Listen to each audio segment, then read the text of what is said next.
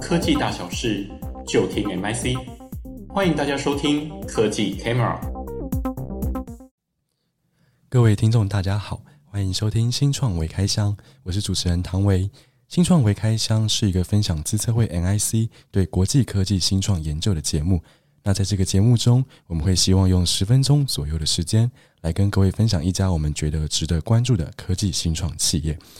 那今天我们要来聊聊关于合成资料的话题。那各位听众不知道有没有听过什么是合成资料？其实啊，过去 AI 模型呢、我们在做这个模型训练的时候，是需要很大量的数据喂给它，才有办法把模型给生出来。但是大家想象一下哦，如果我们今天是自驾车的模型，那我这个车子是不是就要跑几百万趟，才有办法去取得这些真实世界的环境的数据成本？所以这整个训练数据取得的过程，如果成本太高的话，其实做出来的模型也很难去完成它。所以今天就产生了一个，我有没有办法？我今天只要我用虚假的资料，我自己做出来人工的资料，喂给 AI 也能达到一样的效果。这个就是合成资料的由来。简单来说呢，合成资料就是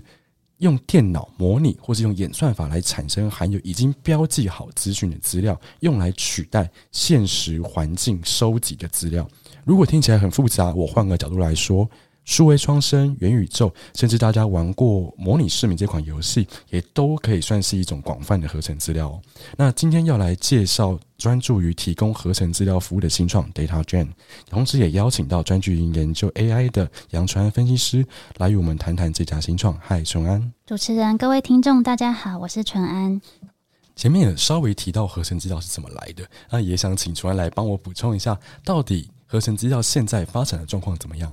好，没问题。那我觉得呢，可以从 AI 的角度来切入，带大家了解合成资料的背景、现况，还有未来的发展。那一般来说啊，我们在谈论 AI，通常会以资料、算法、算力作为不可或缺的三大基石。那算法的部分，不知道唐维还有没有印象？我们之前介绍过的 OpenAI 就是属于 NLP 演算法的创新。哦。对对对，那个 ChatGPT 这个对很厉害的那家 OpenAI。是是是。对，那算力的部分呢？如果大家有在关注 NVIDIA 的 GTC 大会，那也可以发现说，黄仁勋常会提到他们家的 AI 晶片运算，那又突破了某某境界。那但是呢，只有算法跟算力其实还是不够的，因为资料它扮演非常重要的角色。特别是像现在新的深度学习演算法，它需要更大量的资料来进行训练。那因此，我们如果只靠真实资料来训练模型，资料量往往是不够的。此外来说呢，像主持人唐维一开始也有提到，真实资料的取得成本其实是很贵的，因为它需要大量的人力跟时间来标注资料。那因此，真实资料的不足、高成本等这些课题呢，其实也进而带动合成资料的发展。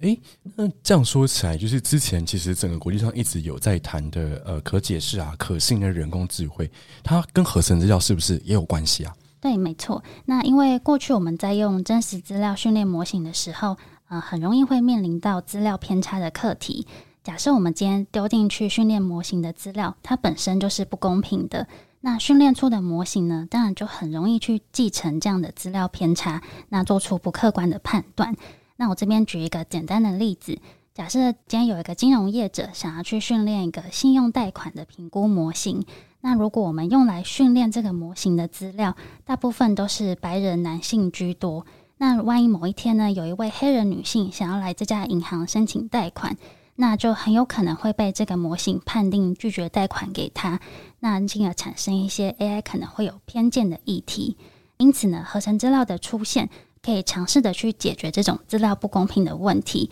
它可以依照用户的需求呢，去创造足够的资料，同时避免资料偏重某一个特定的类型。那也借此呢，呼应各国在倡导的可信任 AI 的做法。诶，那这边我其实有点小小好奇，就是刚刚纯安提到的，呃，在训练资料面有白人男性跟黑人女性这件事情，那合成资料其实是不是就是我今天补更多的黑人女性的资料到资料库里面，就可以解决这样子的不公平？是不是这样子的意思啊？对，没错，它就是尝试让资料的呃类型进行一个比较平均比重的分配，这样哦，是是是。其实我们刚才提到，DataGen 这家公司是一家专注于提供合成资料服务的公司。其实啊，我们过往之前在提到很多 AI 议题的时候，我们也知道资料其实有很多种类，不管是文字、音讯、图像，这些都是 AI 资料的种类。那请问这家公司它主要生成资料大概是哪一种类型呢？那 DataGen 它其实是专门生成图像资料的新创，它的核心产品呢可以分成两种，第一种叫做 Face Generator，那它可以根据呢不同的性别、年龄、种族去生成各式各样的人脸资料，那甚至它也可以客制化一些佩戴在脸部的配件，像是眼镜、太阳眼镜还有口罩。此外来说呢，DataGen 它有个非常创新的地方，就是它合成资料的客制化程度其实非常的高。比如说，我们刚刚提到它可以生成戴口罩的资料，那大家也知道，口罩可以有各式各样的戴法，可以有正确的戴法，或者是戴一半可能鼻子露出来，或者是我的口罩直接拉到下巴底下。那像这样子各式各样的客制化资料，就可以用来训练呢口罩辨识的模型。那此外来说，它还有第二种产品叫做 Human in Context，它可以针对呢特定的应用情境来生成客制化的资料。那比如说，今天在一个会议室开会的情境之下，它可以去模拟可能有人正在打电脑，或者是讲电话、写白板，甚至有人可能手撑着头，已经快要不小心睡着，这种各式各样的行为资料。这样的用意呢，可以用来训练一些智慧办公的 AI 模型，进而去分析员工的注意力以及参与度。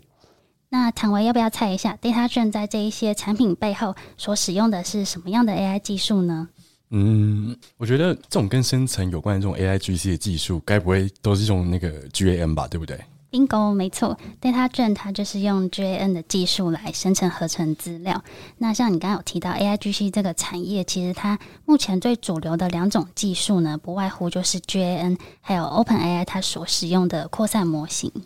我这边补充一下，那有关 GAN 的这个技术内涵，其实我们就是上一次的新创微开箱在聊 OpenAI 的时候，我们有用警察跟小偷来比喻 GAN 的技术。那有兴趣的听众也可以再回顾一下那集技术说明的内容。谢谢崇安的说明。那我其实个人有点小小好奇，因为关于人脸图像生成，我现在随便 Google 都会看到很多，甚至是免费的服务有在提供这样子的一个解决方案。这家公司。有没有跟其他家的业者比较不一样，或是比较特别的地方？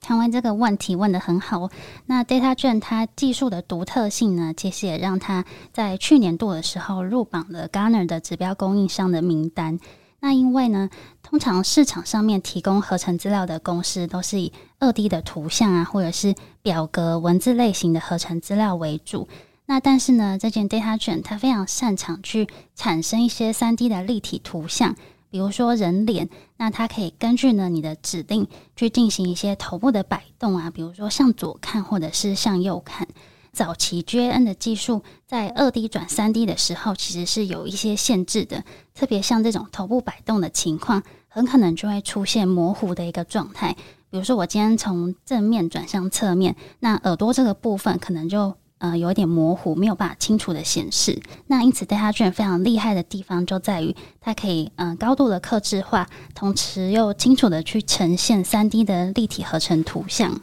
哦，对耶，因为其实好像现在网络上大部分都是产出二 D 的这个人脸图形，要做到三 D，其实好像真的比较没有什么看到这样子的方式。谢谢崇安的说明，我们也大概了解这家公司在做什么。那我相信啊，各位听众也很好奇，这些资料，这些做出来的三 D 人脸资料，到底要拿来做什么，或是谁拿去用？这些资料对他们来说有什么价值？我也想请崇安也跟我们分享看看，这家 DataGen 它的主要的目标业者大概是要去做什么的？好的，那像刚刚有提到的，像口罩辨识系统啊，或者是智慧办公的 AI 模型，那它都是 DataGen 目前应用的领域。那另外来说呢，像一些驾驶系统、智慧健身，还有居家安全，也都是 DataGen 目前所锁定的一个垂直领域。举例来说，在驾驶系统这一块，它就可以去克制化一些开车情境的资料，比如说这个司机呢有没有专心认真的在开车，或者是他可能单手开车，另外一只手在划手机，啊、做一些危险驾驶的行为。那透过这样的合成资料呢，就可以用来训练驾驶员监控系统，进而去提升行车的安全。此外来说，像智慧健身这一块，其实也蛮有趣。它通过合成资料呢，可以训练 AI 模型来追踪个人的健身成果。比如说，你今天运动的类型啊，跟次数都可以被记录下来。那另外呢，它也可以做到及时的去辨识出你可能有比较不正确的运动姿势，防止运动伤害的发生。其实它应用的面向，真的是跟我想象的不太一样，我觉得蛮有趣的。感谢崇安今天跟我们讨论合成资料的主题，那以及新创 DataGen 的介绍。那新创的开箱，我们下次见喽，拜拜。